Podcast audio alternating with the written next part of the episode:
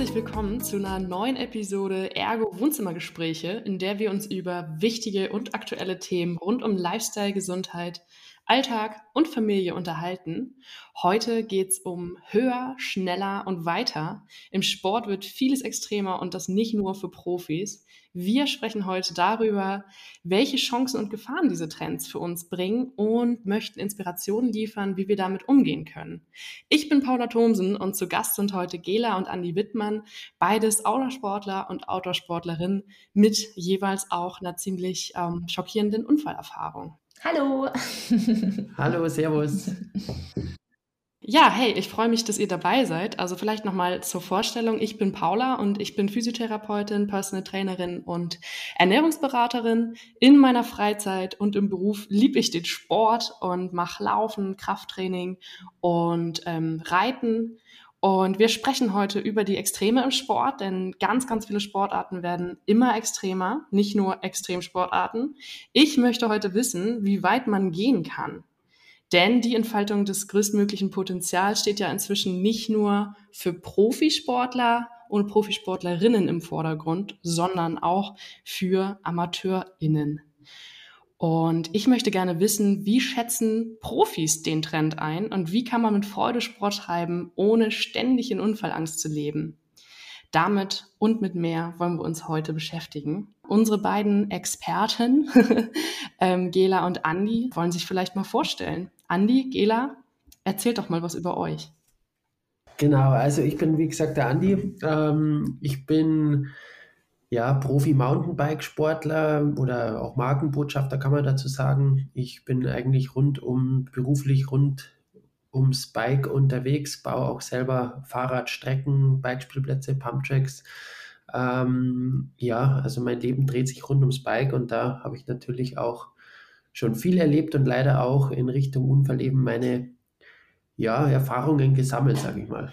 Ich bin die Gela, Servus, ähm, bin seit ähm, zwei Jahren mit Andi verheiratet und wir haben zusammen zwei Kinder. Das mal zum Privaten vorweg. Beruflich ähm, bin ich äh, Bergausdauersportlerin.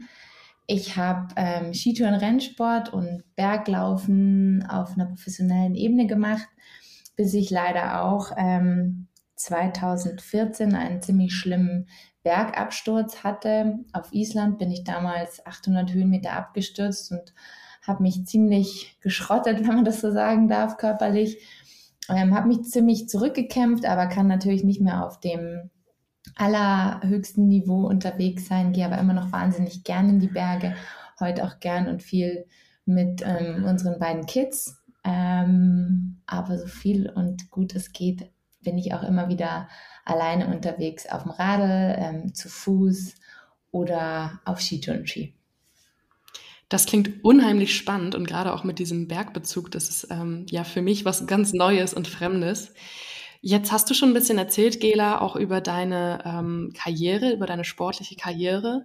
Mögt ihr beiden vielleicht noch mal so einen kleinen Einblick geben, auch ähm, nochmal in Bezug auf euren Unfall und wie sich so insgesamt eure sportliche Karriere entwickelt hat in den letzten Jahren oder wahrscheinlich ja Jahrzehnten? Ja, also ich habe quasi von 2006 bis 2015 professionell Mountainbike Slopestyle betrieben, also auf internationaler Wettkampfebene. Das heißt, Mountainbike Slopestyle, das ist wie kann man das erklären? Also man macht mit dem Fahrrad sehr große Sprünge auf einem speziell gebauten Kurs und zeigt in den Sprüngen so die besten Tricks, wie Rückwärtsaltos und Drehungen und eben so ganz verrückte Sachen. Und der, der das, den, den besten Run, also den Kurs, der da dann steht bei dem Event mit den besten Tricks absolviert, der gewinnt quasi. Und wie gesagt, ich habe das acht bis zehn Jahre betrieben, jedes Jahr aufs Neue. Und 2015 ist es bei mir leider bei einer Show, also nicht mal bei einem Wettkampf, sondern bei einem Show-Event schiefgegangen und ich bin zu weit gesprungen bei einem Testsprung und ja, musste dann mein Fahrrad verlassen, weil ich zu weit gesprungen bin und habe das eben weggeschmissen, um eigentlich mich ja auf den Füßen abzufangen und abzurollen. Aber die Höhe von fünf Meter auf Asphalt war dann einfach zu hoch und meine beiden Füße konnten diesen Einschlag nicht standhalten. Also die hat es quasi im Schuh so zusammengeschoben. Und die waren beide wirklich massivst verletzt, also so, dass es erst hieß, dass ich ähm, froh sein kann, wenn ich überhaupt jemals wieder laufen kann. Ähm, das ist dann mit einigen langen OPs gerichtet worden, dank sehr toller Ärzte, ähm, wo ich heute noch massiv dankbar bin, dass die da so einen geilen Job gemacht haben.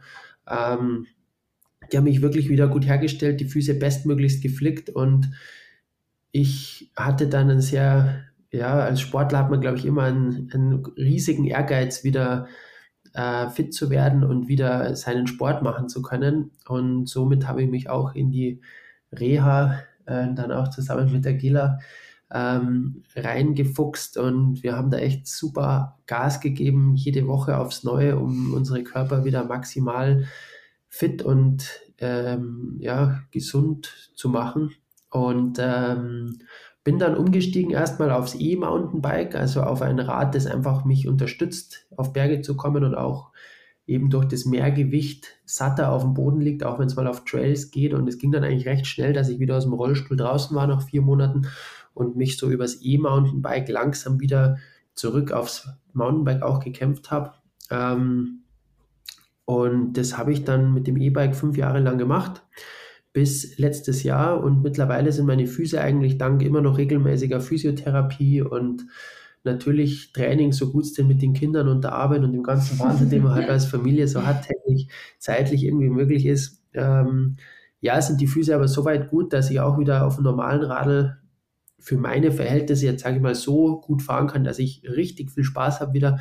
Und das ist eigentlich jetzt mal so der Ist-Zustand. Ja. Also eigentlich mega dankbar, dass es wieder so toll geworden ist und dass man wieder so das Leben genießen kann, auch mit der Familie. Er kannte noch sehr gut Radl fahren. Naja. ja, genau. Wahnsinn. Also danke erstmal, dass du das so ehrlich hier erzählst und so offen drüber sprichst. Das ist sicherlich eine ziemlich ähm, ja, krasse Geschichte. Und ähm, ich frage dich gleich nochmal was dazu, aber vielleicht erzählt ja. erstmal Gela noch was über ihre Karriere oder ihre sportliche Karriere vor allem und den Unfall. Ähm, ich ähm, habe relativ spät erst angefangen mit Berglaufen und Skitour und Rennsport und habe dann ähm, diesen Sport, äh, ja, professionell kann man nicht sagen, es ist immer auf ein, die, dieser Sport ist eigentlich ja immer irgendwo auf einer Amateurebene. Aber habe einfach das Ganze wettkampfmäßig gemacht, bin da auch über 20 Wettkämpfe im Jahr gegangen und habe es geliebt, die großen Rennen zu gehen. Das heißt, das sind Strecken, Marathonstrecken ähm, über drei, zwei, drei, 4.000 Höhenmeter, manchmal auch an drei Tagen hintereinander. Ähm, immer wieder einfach lange, lange Läufe. Das war das, was mir total getaugt hat und mir wahnsinnig viel Spaß gemacht hat, da einfach mal acht, neun, zehn Stunden einfach nur rauf und runter laufen, bis man irgendwann im Ziel ankommt. Und ähm, das lief alles wahnsinnig gut und ich war immer vorn mit dabei.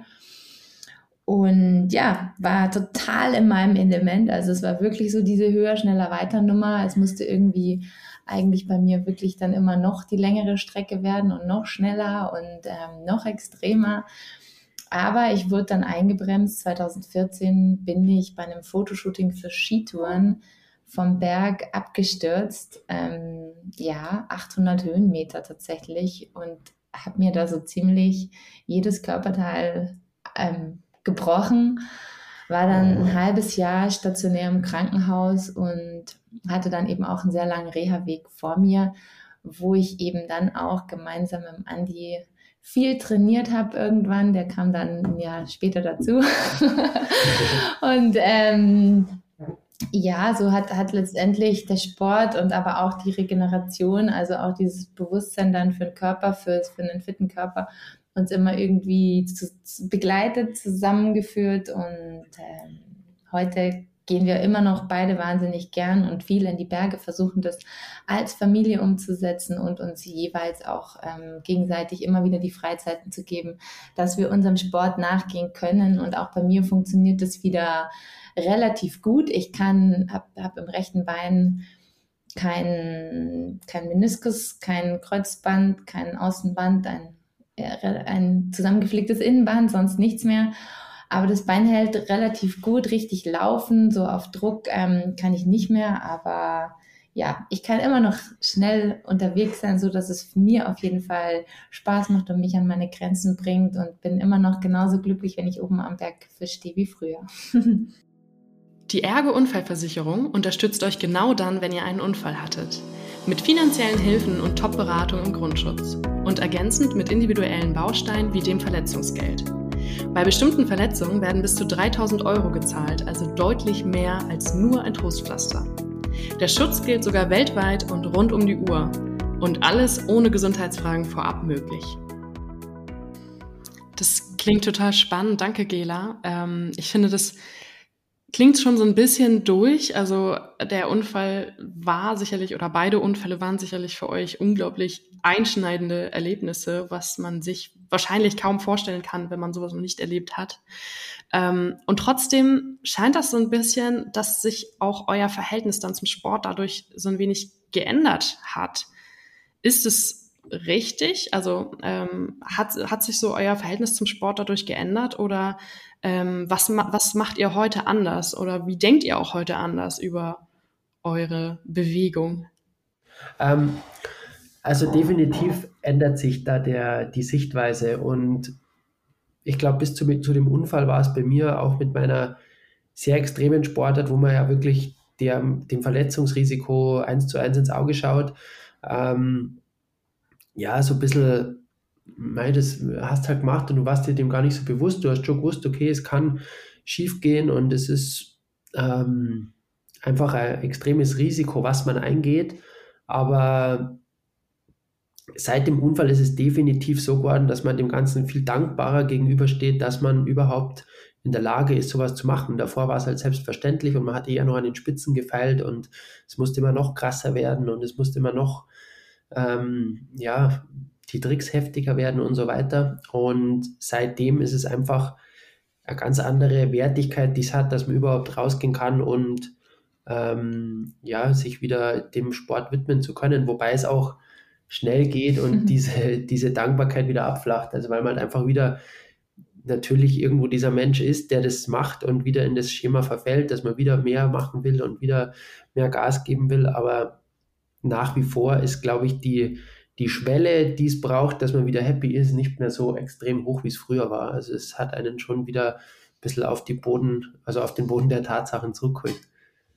Ja, das glaube ich, das hast du gut, gut gesagt, dass diese Sportlerdenke natürlich immer da ist. Also dieses, man will das Maximale irgendwie immer rausholen und ähm, das, das glaube ich, das ist einfach in einem. Man ist so ein Sportler mit so einem Ehrgeiz oder nicht. Aber es ist eine ganz, ganz andere Wertschätzung, eine ganz andere Dankbarkeit da, dass was, was überhaupt wieder geht. Und man freut sich auch, ähm, also ich kann zum Beispiel immer noch nicht wieder mit richtig gut bergab gehen mit meinem Knie und muss deswegen mit der Bergbahn oft nach unten fahren oder längere Strecken. Dadurch gehe ich halt auch irgendwie gefühlt 50 Mal im Jahr den gleichen Berg nach oben. Und früher hätte man sich immer gedacht, das muss noch der Gipfel sein und den hier erkunden. Und das gibt's überhaupt nicht mehr. Also mir, auch wenn es immer der gleiche Berg ist, ich bin einfach froh, draußen zu sein, ähm, die Bewegung zu genießen, Zeit für mich zu haben. Und, und ähm, die Bergluft ist überall gleich gut, sag ich mal. Also das ist tatsächlich, ja, man wird ein bisschen ähm, kleiner, wenn man das, man sieht das große Ganze mehr. Du meintest gerade, man wird kleiner. Ich finde, das klingt eigentlich eher, als wäre er auch ähm, in bestimmten Punkten vielleicht sogar größer geworden, weil es euch ja auch andere Seiten nochmal aufgezeigt hat und weil ihr euch danach hochgekämpft habt, ähm, komme was wolle. Und ich finde, das ist, das spricht eher für ziemliche Größe. Ähm, und ich glaube auch gerade dieses Thema Dankbarkeit für den eigenen Körper ist auch immer sehr, sehr groß, egal was man auch für eine Reha durchmacht oder auch ähm, egal, was man für Rückschläge hatte. Also in kleinem Ausmaß, ich fühle mich fast lächerlich, wenn ich das hier sage, ähm, kenne ich es von ähm, meinem Bandscheibenvorfall im letzten Jahr, dass man einfach schon bei Kleinigkeiten viel, viel dankbarer sein kann und ähm, sich viel mehr freut und mit ja auch viel genügsamer ist. Und ähm, ich weiß nicht, wie es bei euch ist, aber mich würde mal interessieren, war auch Angst für euch ein Thema oder ist Angst im Moment auch noch ein Thema? Also Angst, glaube ich, war es jetzt bei mir direkt noch nie. Das ist eher so, ich habe immer gesagt, mich haben immer Leute gefragt, wenn ich irgendwo runtergesprungen bin mit dem Radl, hast du da keine Angst? Und ich habe immer gesagt, Angst, wenn du hast, dann kannst du eigentlich sofort heimfahren, weil das bringt überhaupt nichts. Dann, dann machst du sowieso einen Fehler. Angst ist ja zerstörerisch. Ja, das ist, glaube ich, mhm. ganz was, also das, wenn man Angst hat oder bei irgendwas Angst hat, dann sollte man sofort, glaube ich, aufhören und lieber warten und das Ganze sich besser vorbereiten, vielleicht bis die Angst weggeht. Aber was man nie vergessen darf, ist Respekt zu haben vor dem, was man macht und immer mit voller, also Respekt war für mich schon immer was, wenn ich Respekt vor etwas habe, dann weiß ich auch, dass ich mit 100% Fokus bei der Sache bin und das war mir immer ganz wichtig. Also auch mein Unfall ist passiert bei einem Testsprung, bei einer Sache, wo ich nicht Respekt hatte, weil das eben auf meiner eigenen Showrampe war, die ich schon tausende Male gesprungen bin und dann war es halt für mich der 1500. Sprung, wo ich mir dachte, ach komm, das machst du jetzt halt schnell einen Testsprung und genau da geht es halt dann schief, wenn man eben nicht hundertprozentig bei der Sache ist. Mhm. Energy goes where the tension flows, sagt mein Physiotherapeut immer. Und er sagt auch oft, dass Unfälle glaubt, da eher dann passieren, genau, wenn man nicht so ganz bei der Sache ist. Und das ist manchmal immer dann, wenn man wirklich hundertprozentig fokussiert ist und so, dann eher nicht. dann ist man ja voll da und die, die Aufmerksamkeit ist voll da und der Körper folgt der Aufmerksamkeit. Ähm, zum Thema Angst und in meinem Fall, bei mir ist es ein bisschen anders. Ich, ähm, ich habe auch nicht wirklich das Gefühl von Angst. Ich habe eher dann so also Momente, wenn ich draußen bin oder hatte ich jetzt in, seit dem Unfall immer mal wieder, immer, immer vereinzelter, aber kann schon mal vorkommen, dass dann da Situationen sind, wo, wo der Hang sehr steil und eisig ist und mich alles an den Eishang, an dem ich damals weggerutscht bin, auf Island erinnert. Und ähm, dann schaltet es bei mir einfach so ein Knopf um irgendwo im Kopf und dann geht gar nichts mehr. Also dann kriege ich richtig Panik von jetzt auf gleich. Und, ähm, und dann kann ich auch nicht mehr wirklich erstmal nicht mehr weitergehen, dann brauche ich jemand, der bei mir ist und mich, mir, mir beisteht. Und dann kann, muss ich langsam wieder in die Situation kommen. Also Panik, panisch zu sein, ist ja immer ein Gefühl, man, man hat kurz mal die Kontrolle verloren. Und wenn ich dann wieder realisiere, hey, es ist eigentlich gerade gar nicht schlimm, es hat sich nur kurz irgendwie bei mir durch den Unfall bedingt eben was, was eingeschalten, was eigentlich kleine Berechtigung hat, aber ich war jetzt nie wieder in Situationen, die wirklich gefährlich gewesen wären. Und dann merke ich immer, okay, es passt, Step für Step, du bist nicht alleine. Und dann überwinde ich diese Situation einfach mal ganz behutsam. Und finde es es war jetzt noch nie so, dass ich wirklich umgedreht bin, weil es wirklich jetzt eine krasse Situation gewesen wäre, weil dem habe ich mich seitdem ehrlich gesagt nie wieder gestellt. Ja, das kann ich mir gut vorstellen und ähm, ich glaube, dass, also ich denke, dass es auch wahrscheinlich ganz normal ist, dass man vielleicht Angst oder wie Andi dann auch Respekt hat vor gewissen Situationen. Aber mir scheint, dass ihr beide da wirklich einen guten und vernünftigen Umgang mitgefunden habt und auch, ähm, ja, wahrscheinlich auch euch da langsam wieder rangetastet habt oder immer noch rantastet, was denn geht und was nicht. Ähm, mich würde ja mal interessieren, also es gibt ja auch inzwischen in der großen Breite ganz, ganz viele Menschen, die immer extremer werden in Sportarten. Und natürlich gibt es einmal diese ganz offensichtlichen Risikosportarten, wie du es eben auch schon meintest, Andi, bei dir beim Mountainbiken, ähm, aber ja selbst beim ja, Laufen oder Kraftsport oder sonstigen äh, Möglichkeiten zur körperlichen Ertüchtigung, wird es ja irgendwie immer extremer. Wie seht ihr beide als Expertin und Expertin sozusagen ähm, diese Entwicklung? Also, das ist definitiv richtig und das ist, finde ich, also für mich ist die Entwicklung echt schwierig und ich, ich weiß selber nicht zu hundertprozentig, was ich davon halten soll. Aber ich glaube, einen riesengroßen Faktor spielt einfach unser aktuelles Leben und das Leben in den sozialen Medien ähm, es, es muss sich ja jeder irgendwo zeigen und seine Leistung zeigen. Es wird verglichen, es wird alles auf den Präsentierteller gelegt.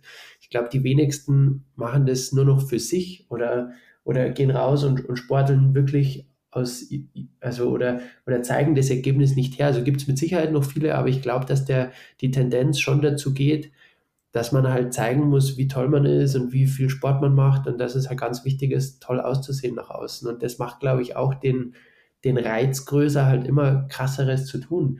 Ähm, und das dann auch dementsprechend wieder seinen Freunden oder eben seinen Freunden auf den sozialen Netzwerken zeigen zu können. Und das ist, finde ich, schon ja, eine Entwicklung, die, die voll interessant ist und wo ich auch nicht so ganz weiß, was ich davon halten soll. Zum einen ist es ja toll, dass die Menschen rausgehen und mit Sicherheit auch immer mehr rausgehen, auch in der aktuellen Situation, ähm, an die frische Luft sich bewegen und was für ihren Körper machen. Aber dieses Einschätzen können, was jetzt wirklich für den Einzelnen gut ist und auch noch sicher ist.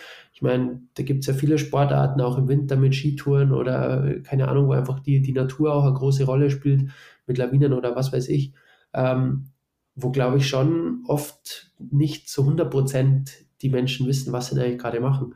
Also definitiv ein Thema, was wahrscheinlich am Ende mehr Aufklärung bedarf, aber die Frage mhm. ist, wo und wie kann man das machen und ähm, wie kann man den Menschen in allen Wahnsinn, was man jetzt ja macht, ich meine, wie viele Sportarten gibt es, ich weiß es nicht, äh, gibt es jeden Tag eine neue Sportart und, und dann brauchst du überall Experten, die dich da wieder abholen und dann müssen sich die Menschen das auch noch anhören, also es ist halt, ja, die, die, das, das Thema Selbstverantwortung und für sich selbst verantwortlich sein, das ist halt oft auch schwierig heutzutage. Also es ist schon eine spannende Zeit, glaube ich, definitiv. Ja, ich finde es auch ähm, tatsächlich immer wieder faszinierend zu beobachten. Also wie gesagt, ich komme ja gar nicht aus dem Bergsport. Ähm, und natürlich finde ich Berge unglaublich schön und habe schon manchmal gedacht, so, ach, wandern gehen wäre ja was oder Skiurlaub oder sowas. Ähm, und gleichzeitig merke ich dann aber, ich selbst habe auch gar keine Ahnung davon und es sieht alles so leicht aus. Also wenn ich dann mhm. auf Instagram sehe, ähm, irgendwie jemand ist ähm, auf einen hohen Berg geklettert und das war womöglich sogar mit gewissen Risiken verbunden und es war womöglich eine schwere Route mit ähm, ja, gefährlichen Wegen. Ähm, sehe ich nur das Ergebnis und sehe nur, wow, sie hat ein tolles Foto an der Spitze gemacht und denke mir, das möchte ich auch, ähm, ohne natürlich überhaupt einschätzen zu können, was bedeutet das eigentlich? Also absolut, ja. Ich, ich glaube, das ist genau der Punkt, dass, dass es oft zu leicht aussieht und ähm, wahrscheinlich müsste man sich das selbst auch nochmal an der eisernen Nase packen und da noch mehr Aufklärungsarbeit ähm, leisten, weil natürlich ähm, zum Beispiel jetzt bei meiner Sportart Skitouren gehen, das liegt so wahnsinnig im Trend und jeder denkt sich, ja cool, ich, ich kaufe mir zwei Paar Skitouren-Ski und gehe los, das kann ja jeder. Und ähm, an, Pisten, an der Piste entlang ist es natürlich nicht so das Riesenproblem. Aber auch da gibt es Gefahren und Dinge zu beachten. Und ähm, auch da gibt es Themen wie Naturschutz und Umweltschutz, mit denen sich wieder überhaupt keiner auseinandersetzt. Und ähm, da gibt es dann, dann will man doch irgendwie mal, kommt man doch mal kurz ab von der Piste ins Gelände und da braucht man wirklich Skills zum Thema Lawinenkunde ähm, und, und auch Bedienung von all diesen Sachen, die manche in ihrem Rucksack haben. So, ihr haben ihr Lawinenset dabei, aber können es noch nicht mal bedienen. Das hat ihnen nur der Verkäufer irgendwie in die, in die Hand gedrückt, ähm, aber sie haben es nie wirklich getestet. Also da glaube ich, durch das, dass der Sport so boomt, ähm, ist eigentlich echt, wie der Andi sagt, noch Aufklärungsarbeit zu leisten. Und auch hier, ja, sind sich die Leute einfach nicht so bewusst. Also ich finde es auch toll und schön, dass die Leute rausgehen, dass sie sich bewegen. Aber ähm, wie so oft gibt es immer auch eine Kehrseite. Also dieses eine, dass es einfach immer mehr Leute werden und, und das Risiko von, von Sportarten vielleicht gar nicht mehr so sehen, weil vielleicht auch die sozialen Medien hier ein, ein Bild vorgaukeln. Ja, das dass das nicht ganz stimmt. Berge sind immer gefährlich. Auf, auf Bergen kann immer wahnsinnig schnell das Wetter umschlagen. Da muss man einfach immer sich schon ein bisschen damit befassen und, und lernt jedes Mal dazu. Das ist das eine. Und das andere ist natürlich dann eben auch die, die Sache, die der Andi gesagt hat, mit der dass alles immer extremer werden muss. Ähm, das Bild muss noch cooler werden, das Video muss noch cooler werden. Es gibt ja auch irgendwie alles schon. Und um irgendwie aufzufallen, um irgendwie vielleicht ja auch einen Werbevertrag oder was zu bekommen, ähm, einen Sponsorenvertrag zu bekommen, muss man vielleicht irgendwas noch krasseres machen. Ähm, ja, das ist definitiv auch ein Trend, obwohl ich glaube, dass ja, vielleicht ist das vor allem für jüngere Athleten ein wahnsinniger Druck. Ich glaube, ein bisschen erfahrenere Athleten, die die können sich in der Regel schon besser selber einschätzen und wissen, was sie machen und was nicht. Aber klar ja, ist es. Es geht ja auch um die Masse. Also ja. die Profis wissen hoffentlich, was sie tun. Ja, genau. Nee, da glaube ich auch, wie der Andi sagt, die Profis, denke ich, können das eigentlich ganz gut. Es wird dann eher wahrscheinlich gefährlicher, wenn, ja, wenn die Masse da Dinge nachmachen will und sich denkt, ach, easy, kann ich auch. Ich finde, ähm, es wirkt auch manchmal so, als ob Menschen vergessen, dass man sich solche Dinge auch erarbeiten muss. Also ja. selbst mhm. im Bereich Laufen und Krafttraining. Also ich meine, das sind von außen betrachtet vielleicht erstmal Sportarten, die nicht ganz so riskant sind, aber trotzdem kannst du nicht beginnen, zum Beispiel dein eigenes Körpergewicht zu Kreuzheben oder okay. wenn denn, auch wenn dein Ziel ist, nur deinen Körper zu formen, das ist nichts, was in sechs Wochen passiert. Genauso stelle ich mir das auch vor. Also einen 2000 Meter hohen Berg erklimmst du nicht am Anfang deiner Bergsportlaufbahn. Ähm, und ich glaube, da geht auch immer mehr verloren oder häufig so ein bisschen verloren dieser Blick für wir alle ähm, haben mit Basics angefangen und wahrscheinlich bei uns allen oder auch gerade bei Profis sind ja auch trotzdem noch so diese Grundlagen immer ein ganz fester Bestandteil auch ihres täglichen Trainings und ihre, ihrer ähm, Routine. Oder wie seht ihr das?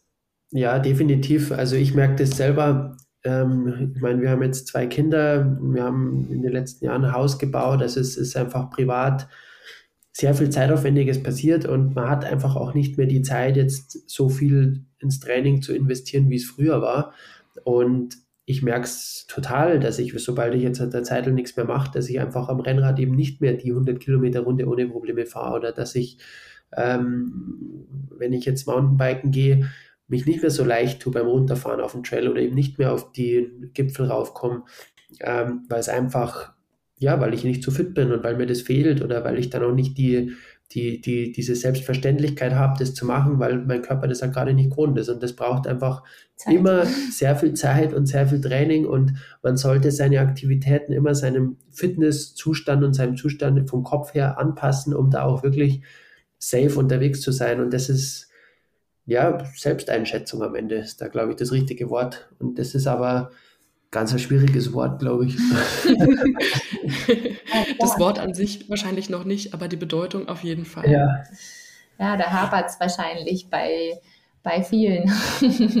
man schätzt, man, man will sich ja oft gern dann besser einschätzen, als, als es ist. Aber ich glaube auch, da geht es los, auch wenn man sich Ziele setzt. Ähm, da, da, muss, da geht's los mit der Ausgangssituation, mit der Basis, mit der Selbsteinschätzung und die muss einfach passen. Und da glaube ich, ist es auch immer nicht verkehrt, einen Außenstehenden mit hinzuzuziehen und Dinge da mit einem Trainer abzusprechen oder auch mit einem Physiotherapeuten. Du bist ja Physiotherapeutin, oder? Ich weiß nicht, steckst du dann zusammen mit deinen, mit deinen Patienten auch gleich wieder Ziele ab oder wie macht ihr das? Also ich bin nicht mehr aktiv als Physiotherapeutin tatsächlich, ähm, aber ich habe noch bis vor, ja, bis letztes Jahr habe ich immer noch privat gecoacht. Ähm, und auf jeden Fall, Ziele sind immer ein Thema, weil ich finde, Ziele können einfach unheimlich motivieren und die machen das Ganze auch greifbar. Aber es ist natürlich, also es war eigentlich immer so, dass der Patient oder die Patientin oder Klientin ähm, gesagt hat, ich will das und das und dann fing es erstmal an, okay, wir dröseln das erstmal auf. Also wir fangen nicht an mit, ich will einen Marathon laufen, wenn du noch gar nicht gelaufen bist, sondern wir fangen an mit, vielleicht laufen wir erstmal fünf Kilometer am Stück und steigern das halt schrittweise, ähm, weil ich glaube, diese realistische Einschätzung, die ist einfach für ganz, ganz viele Menschen sehr, sehr schwer. Und ähm, ich habe auch manchmal das Gefühl, dass so dadurch, dass auch es, also ich möchte gar nicht so sehr Online-Angebote haten oder sowas. Ich finde das total gut, dass sich das grundsätzlich in die Richtung entwickelt, dass das für immer mehr Leute zugänglich ist und ganz viele Leute auch rausgehen können. Aber ich habe manchmal das Gefühl, dass da so ein bisschen ähm, auch die Relation verloren geht und Menschen nicht mehr so richtig wahrnehmen, okay, was ist denn auch für mich persönlich geeignet und was lässt ähm, meine Ausgangs Basis überhaupt auch zu? Ja, voll. Das eigene Talent, die eigene, jeder Mensch ist ein Individuum. Und ich glaube auch, dass das tatsächlich ganz, ganz, ganz wichtig ist, dass da jeder sich einfach individuell betrachtet, ähm, immer am besten mit einem Trainer, Coach zusammen und dann ja, eine gute Vorbereitung macht, wie du es auch gesagt hast, für das, was er vorhat, egal ob das jetzt eben Krafttraining, Laufen, sich in der Kilometer oder Tempo, ähm, im Tempo verbessern ist oder, oder irgendwelche Tricks am Rad oder so auszuprobieren. Ich glaube, die Vorbereitung ist das A und O. Und, und ich glaube auch, dass es ein großes Thema ist mit diesen Online-Geschichten. Ähm, ich glaube, es ist immer noch mal ein großer Unterschied zum 1 zu 1 oder wenn man wirklich einen Trainer hat, der sich das anschaut, weil die, die, die Auffassung und Wahrnehmung von einem fitten Körper, die geht ja von, die geht ja so weit auseinander, das ist ja unglaublich. Die sagen, sie sind fit und sie trainieren so viel und sie sind wahnsinnig fit und dann gehst du mit denen Radl fahren und nach 30 Kilometern ist halt der Motor kaputt, ja? dann geht halt nichts mehr bei denen. Ja. Und, und da ist halt die, die, die, die, die Selbsteinschätzung wieder oder das, das, das Gefühl für, für Training, das hat jeder anders und das ist ja auch gut so. Jeder Mensch ist anders und jeder sieht Dinge anders. Und wenn man, wenn der eine vom Training spricht, dann meint er das komplett anders wie der nächste, der von Training spricht oder von Fitness. Und ich glaube, gerade bei diesen Online-Dingern, wo man ähm, also gut, dass es das gibt, dann machen die Leute zumindest was, aber wo du einfach nur dich reinklickst und selber mitmachst, ja, dann sagt dein Kopf, super, ich habe trainiert, aber der Trainer wird wahrscheinlich sagen, ja, du hast aber richtig schlecht trainiert, weil es einfach nicht gut war. das ist halt schon der Unterschied, glaube ich, von, von echtem Training, wenn man wohin geht und jemanden hat, der sich das auch anschaut und dich kontrolliert, als wenn du einfach online irgendwo mitmachst. Was ich immer sage, ist, ähm, also lieber ein guter Online-Trainer oder gute Online-Trainerin als ein schlechter vor Ort.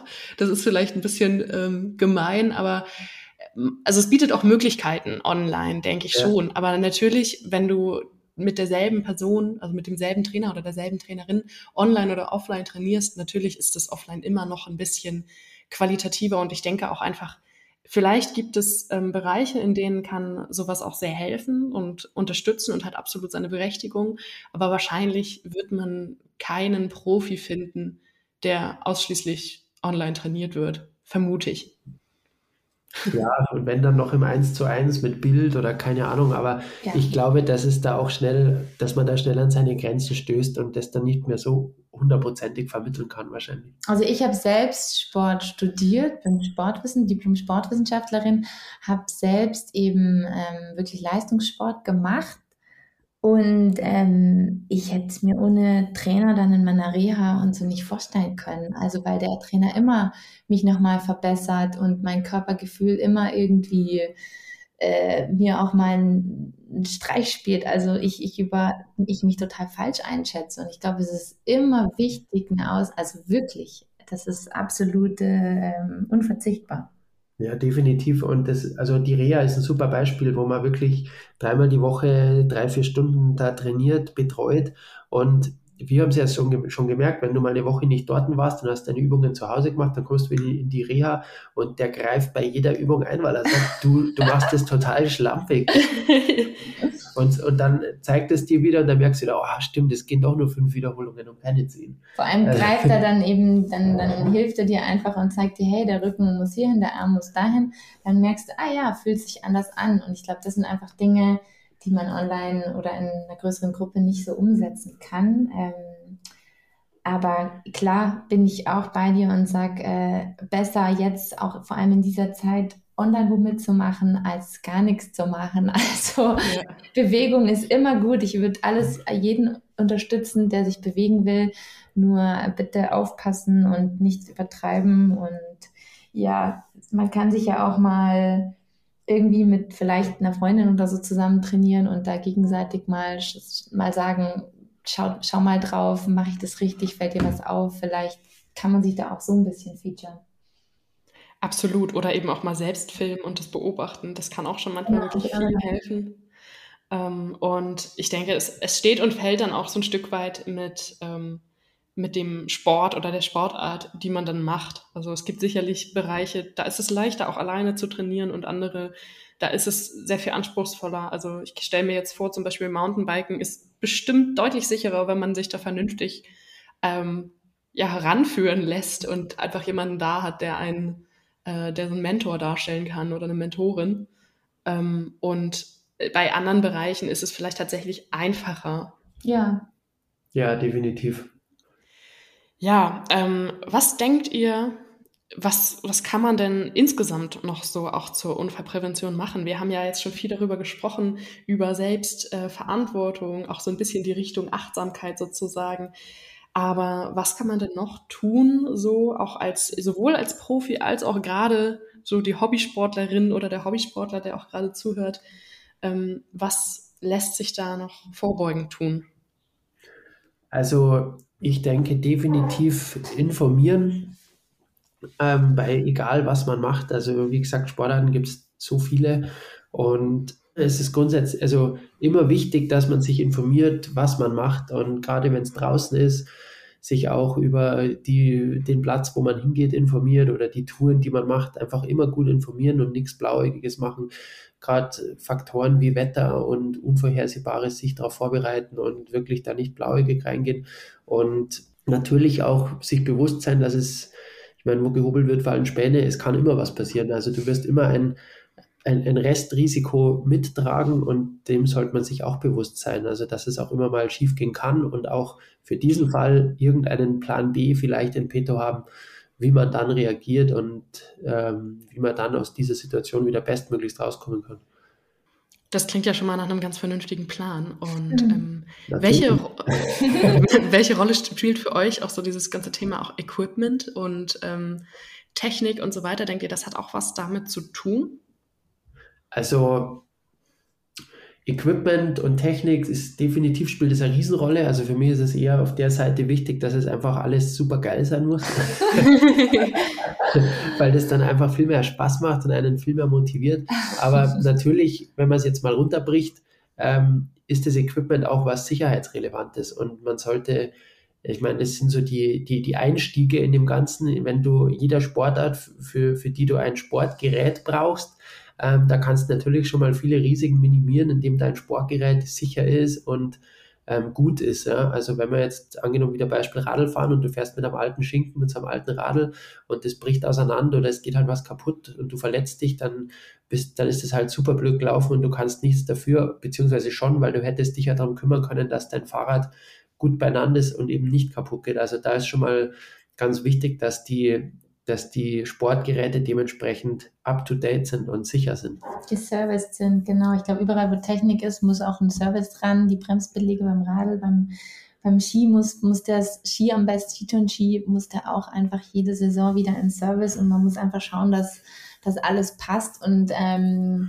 Sportgerät ist ja in dem Fall oder Equipment in dem Fall ja eigentlich zum Beispiel auch schon ein Laufschuh, wenn man ich jetzt laufen gehe. Und auch hier ist es super, super wichtig, dass der einfach passt, dass ich da nicht rausrutsche, dass der, wenn ich im Gelände gehe, eine gute Sohle hat, ähm, mit der ich nicht wegrutsche, dass der ähm, mich vielleicht stabilisiert, wenn ich eh schon Knöchelprobleme habe oder eine Einlage in dem Schuh mir hilft, ähm, meine Dysbalancen, die ich vielleicht genetisch bedingt habe, auszugleichen, dass ich vielleicht nicht stolpere und so weiter. Also da, wenn ich da gut drin bin, habe ich ja auch schon wieder wahnsinnig viel abgefedert, da, äh, dass, dass ich einfach gut und, und safe laufe. Also es fängt, glaube ich, echt schon beim Schuh an und ähm, wird dann immer extremer, desto technischer das Equipment wird. Und ich glaube auch, dass es wahnsinnig wichtig ist, dass, dass man da lieber investiert und was Gutes hat ähm, und uns damit auch sicherer unterwegs ist. Ich finde das total spannend, ähm, weil ihr natürlich auch nochmal, wie gesagt, aus einer etwas, äh, also aus einer deutlich grundgefährlicheren Branche kommt sozusagen. Denn ähm, ich bin auch oft so, dass ich sage, fang doch einfach erstmal an und nimm das, was dir zur Verfügung steht. Also definitiv, wenn du laufen willst, dann lass dir ähm, eine Laufanalyse machen und finde einen Schuh, der wirklich zu deinen Bedürfnissen passt. Aber war bisher eigentlich immer so der Einstellung, ähm, beginn erst mal und dann kannst du immer noch investieren. Aber tatsächlich ist natürlich dieser Aspekt mit der Sicherheit wirklich auch einer, den ich so noch gar nicht so genau betrachtet habe. Also wie zum Beispiel Bremsbeläge beim Fahrrad. Also natürlich, ich, also ich hoffe, dass niemand mit einem Rennrad oder Mountainbike losfährt und das nicht geserviced wurde sozusagen. Ähm, was meint ihr, wie viel ist genug für den Amateursportler oder die Amateursportlerin? Also ich glaube, gerade wenn es um Bergsport geht und in den Bergen unterwegs sein, jetzt wenn man wieder das Beispiel Fahrrad nimmt, dann wirken halt einfach ganz andere Kräfte, als wenn wir in der Ebene unterwegs sind. Also klar sind in der Ebene, im Flachen auch Bremsen wichtig, aber bei uns jetzt gerade bei, bei der Entwicklung mit E-Bikes ähm, ist es ein Riesenthema, dass jeder Mann quasi Berge rauffährt und auch mal schnell 1000 Höhenmeter rauffahren kann. Und gerade wenn man das macht, egal ob dann mit E-Unterstützung oder ohne, ist es super wichtig, dass die Bremsen top beieinander sind für die Abfahrt und dass man auch richtig bremst und sowas. Also da geht es dann schon wirklich ins Spezielle, in die Technik rein, ähm, wo man den Menschen was mitgeben sollte. Und da passiert es einfach sehr oft, dass die dann am Berg umstehen, runterfahren, runterbremsen und die Bremse überhitzt und somit Unfälle entstehen. Ähm, dem kann man natürlich auch vorbeugen. Okay, also durchaus in gutes Equipment investieren und lernen, damit umzugehen, haben wir jetzt schon mal herausgefunden.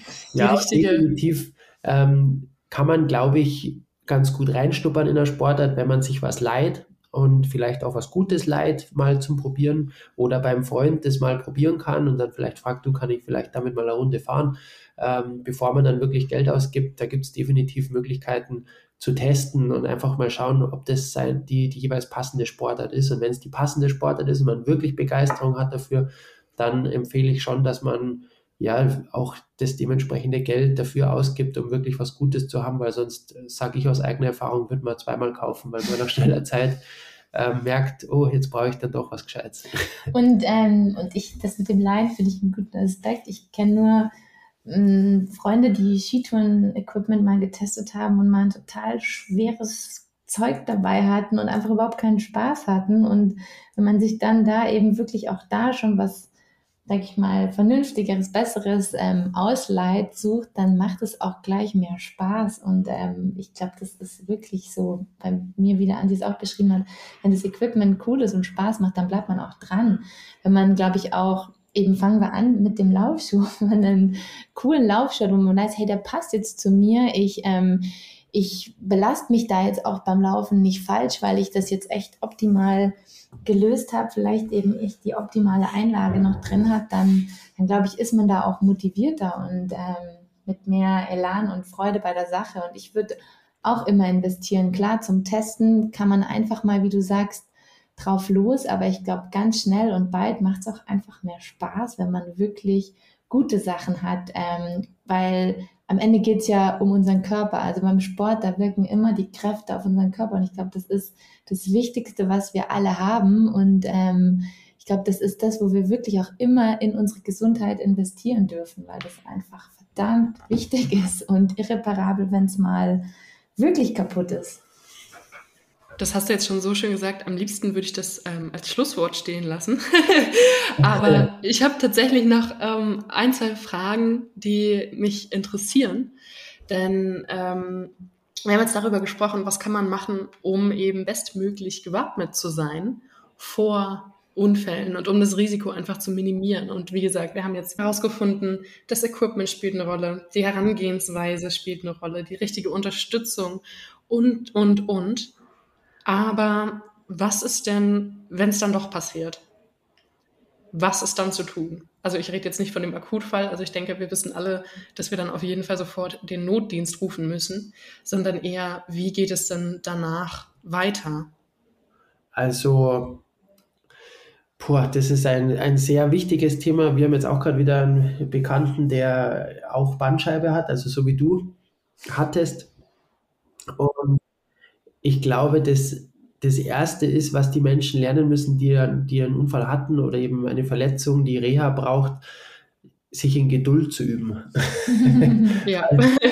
also das ist, glaube ich, der Punkt, der es vielen so schwer macht, sich wieder gut zu erholen und zu regenerieren und ihren Körper wieder die Zeit zu geben, die er einfach braucht nach Verletzungen. Ähm, und dann natürlich, je nachdem, wie schwerwiegend das Ganze ist, sich ähm, zu informieren, vielleicht mehr Meinungen zu holen, auch von Ärzten, mal im akuten Fall, wenn man noch nicht weiß, was ist, mal ganz am Anfang angefangen, dass man mal zwei Meinungen, vielleicht drei Meinungen einholt, was jetzt dieser Arzt machen würde, dass man das mal ein bisschen vergleichen kann, weil ich sage auch aus eigener Erfahrung, das System ist leider das ist nicht so schön, wie es scheint. also kann ich so sagen, dass definitiv die Ärzte unterschiedlich sind und ich habe es schon am eigenen Leibe erfahren, wenn ich immer auf die erste Meinung gehört hätte, dann würde ich jetzt wahrscheinlich nicht mehr Radl fahren.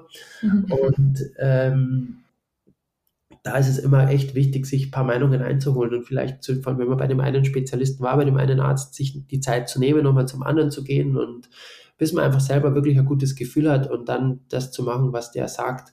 Und wenn es dann wieder, wenn es eine Operation braucht nach dem Unfall und das Ganze wieder soweit chirurgisch in die Wege geleitet ist, dass es einer, dass einer guten Heilung nichts im Wege steht, dann braucht es natürlich eine Top-Reha und wirklich äh, ja, Geduld und erstmal abwarten, bis dieser ganze Grundschmerz, der da ist, wieder weg ist und dann definitiv Einrichtungen, die das Ganze professionell betreuen, bis man wieder auf einem Stand ist, der ja soweit top ist, dass man wieder ohne Beschwerden oder so, so weit es möglich ist, je nach Verletzung ohne Beschwerden, beschwerdenfrei wieder leben kann.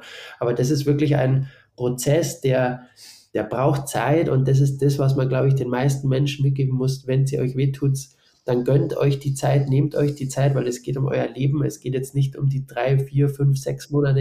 Es ist völlig wurscht, wie lange es braucht, auch wenn es ein Jahr braucht. Ihr lebt wahrscheinlich noch, weiß ich nicht, je nachdem wie alt man ist, man lebt vielleicht, wir, wir sind jetzt eine gute 30, wir leben vielleicht noch 50 Jahre, vielleicht noch 60 Jahre, da ist es doch völlig wurscht, ob ich ein Jahr in meinem Leben in der Reha investiere, wenn ich dann wieder 59 geile Jahre habe. das ist so die, glaube ich, ja, so unsere Denk- oder meine Denkweise auf jeden Fall, wo ich mir denke, jetzt ist es halt so, jetzt investiere ich darin, da rein in meine Gesundheit und alles andere, sei es Job, sei es, sei es, ähm, was weiß ich, was man gerade noch so macht. Klar, mit Familie, Kindern ist es wieder eine andere Nummer, aber auch da gibt es, glaube ich, Möglichkeiten, wie man das gemeinsam dann lösen kann. Ja, klar. Ich, ich bin da voll beim Andi. Das ist dann so wichtig, dass man dann da wirklich ähm, seine, seine Gesundheit an, an erster Stelle steht. Man hat dann hoffentlich so gut vorgesorgt, dass man da auch finanziell über die Runden kommt ähm, und, und eben nicht sagen muss, ich muss jetzt arbeiten, arbeiten ähm, und alles andere, sondern wirklich sagen kann, hey, jetzt ist mal wichtig, dass ich mich auf, auf eben meine Genesung konzentrieren kann und ähm, sich da äh, mit Rückschläge vorab schon ein bisschen in Kauf nimmt. Die gehören zu einer Reha dazu und positiv nach vorn blickt. Und ähm, ich habe aus meinen Unfällen und Verletzungen auf jeden Fall immer was mitgenommen. Also am Ende ist, glaube ich, auch nichts umsonst, was da passiert, wenn es nicht ganz, ganz schlimm ist. Das finde ich auch eine ziemlich spannende Betrachtungsweise, also dass du das oder das ähm, ja, dass du das selbst nach diesen ja, so einschneidenden Erlebnissen sagen kannst, dass da auch immer was draus gelernt werden konnte und dass da auch immer irgendwas, für irgendwas ist es so ein bisschen gut. Das ist zwar immer so ein, im ersten Moment wahrscheinlich immer ein blödes Trostpflaster, aber mhm. am Ende lernen wir doch in irgendeiner Form daraus. Und wenn es nur ist, noch besser mit dem eigenen Körper und der eigenen Gesundheit umzugehen. Ähm, und ich glaube, dass das auch einfach zu dem Prozess dazugehört. Ich meine, am Ende können wir es nicht verändern, wenn es schon passiert ist. Und dann hilft ja auch nur noch Akzeptanz und weitermachen und wahrscheinlich auch ziemlich viel Disziplin für die Reha. Ja, auf jeden Fall. Also die Akzeptanz ist, glaube ich, auch ganz wichtig, dass man die Situation akzeptiert, dass es jetzt einfach so ist und nicht probiert, wieder auf Teufel komm raus in den alten Trott reinzukommen. Und also das, was die Gela gesagt hat, ist definitiv finde ich vollkommen richtig. Also alles, nichts passiert, glaube ich, umsonst. Und also bei mir war es definitiv auch genauso, dass das alles seine Gründe hatte, warum das da passiert ist. Und am Ende hat es auch wahnsinnig viel Gutes, wenn man es dann mal von ein bisschen weiter weg betrachten kann. Und ähm, man lernt viel draus, es ergeben sich tolle Sachen daraus. Ähm, ich meine, allein, dass ich jetzt mit der Gila da wäre vielleicht ohne dem Unfall nicht passiert. Das sind halt alles so Dinge, die, die ja, die sich dann wieder aus der neuen Situation ergeben, wenn man fähig ist, sie anzunehmen. Sie anzunehmen. das klingt richtig, richtig gut und ich freue mich, dass ihr so viel ja, positive Gedanken ähm, habt und die mit uns teilt oder auch mit der Hörerschaft jetzt teilen könnt. Denn ich glaube, dass das ganz, ganz vielen Leuten auch Mut machen kann und motivieren kann und ähm, einfach unterstützen kann, wenn man sich gerade in so einer Situation befindet und vielleicht auch zu einem etwas achtsameren und bewussteren Umgang auch mit Sport, mit Risiken, mit extremeren Sportarten einlädt, so ein bisschen. Hm. Ja, also danke Gela, danke Andi. Ähm, ich freue mich riesig über das tolle Gespräch, was ich heute mit euch führen durfte. Und ähm, bin selber jetzt wahnsinnig inspiriert nochmal. das motiviert mich für meine eigene Reha weiterzumachen und dran zu bleiben. Und ähm, ich hoffe, dass ihr heute genauso viel Spaß hattet in unserem Gespräch und bedanke mich ganz herzlich. Ja, ich will sagen auch vielen Dank. Hat, hat Spaß gemacht. Absolut, Paula. Danke dir für das sehr sympathische Gespräch. Dankeschön. Und wenn ihr da draußen jetzt noch mehr erfahren wollt, dann könnt ihr gerne einmal auf www.ergo.de vorbeischauen. Da gibt es alle Infos auch rund um die Unfallversicherung, um euch zu schützen und für die persönliche Sicherheit.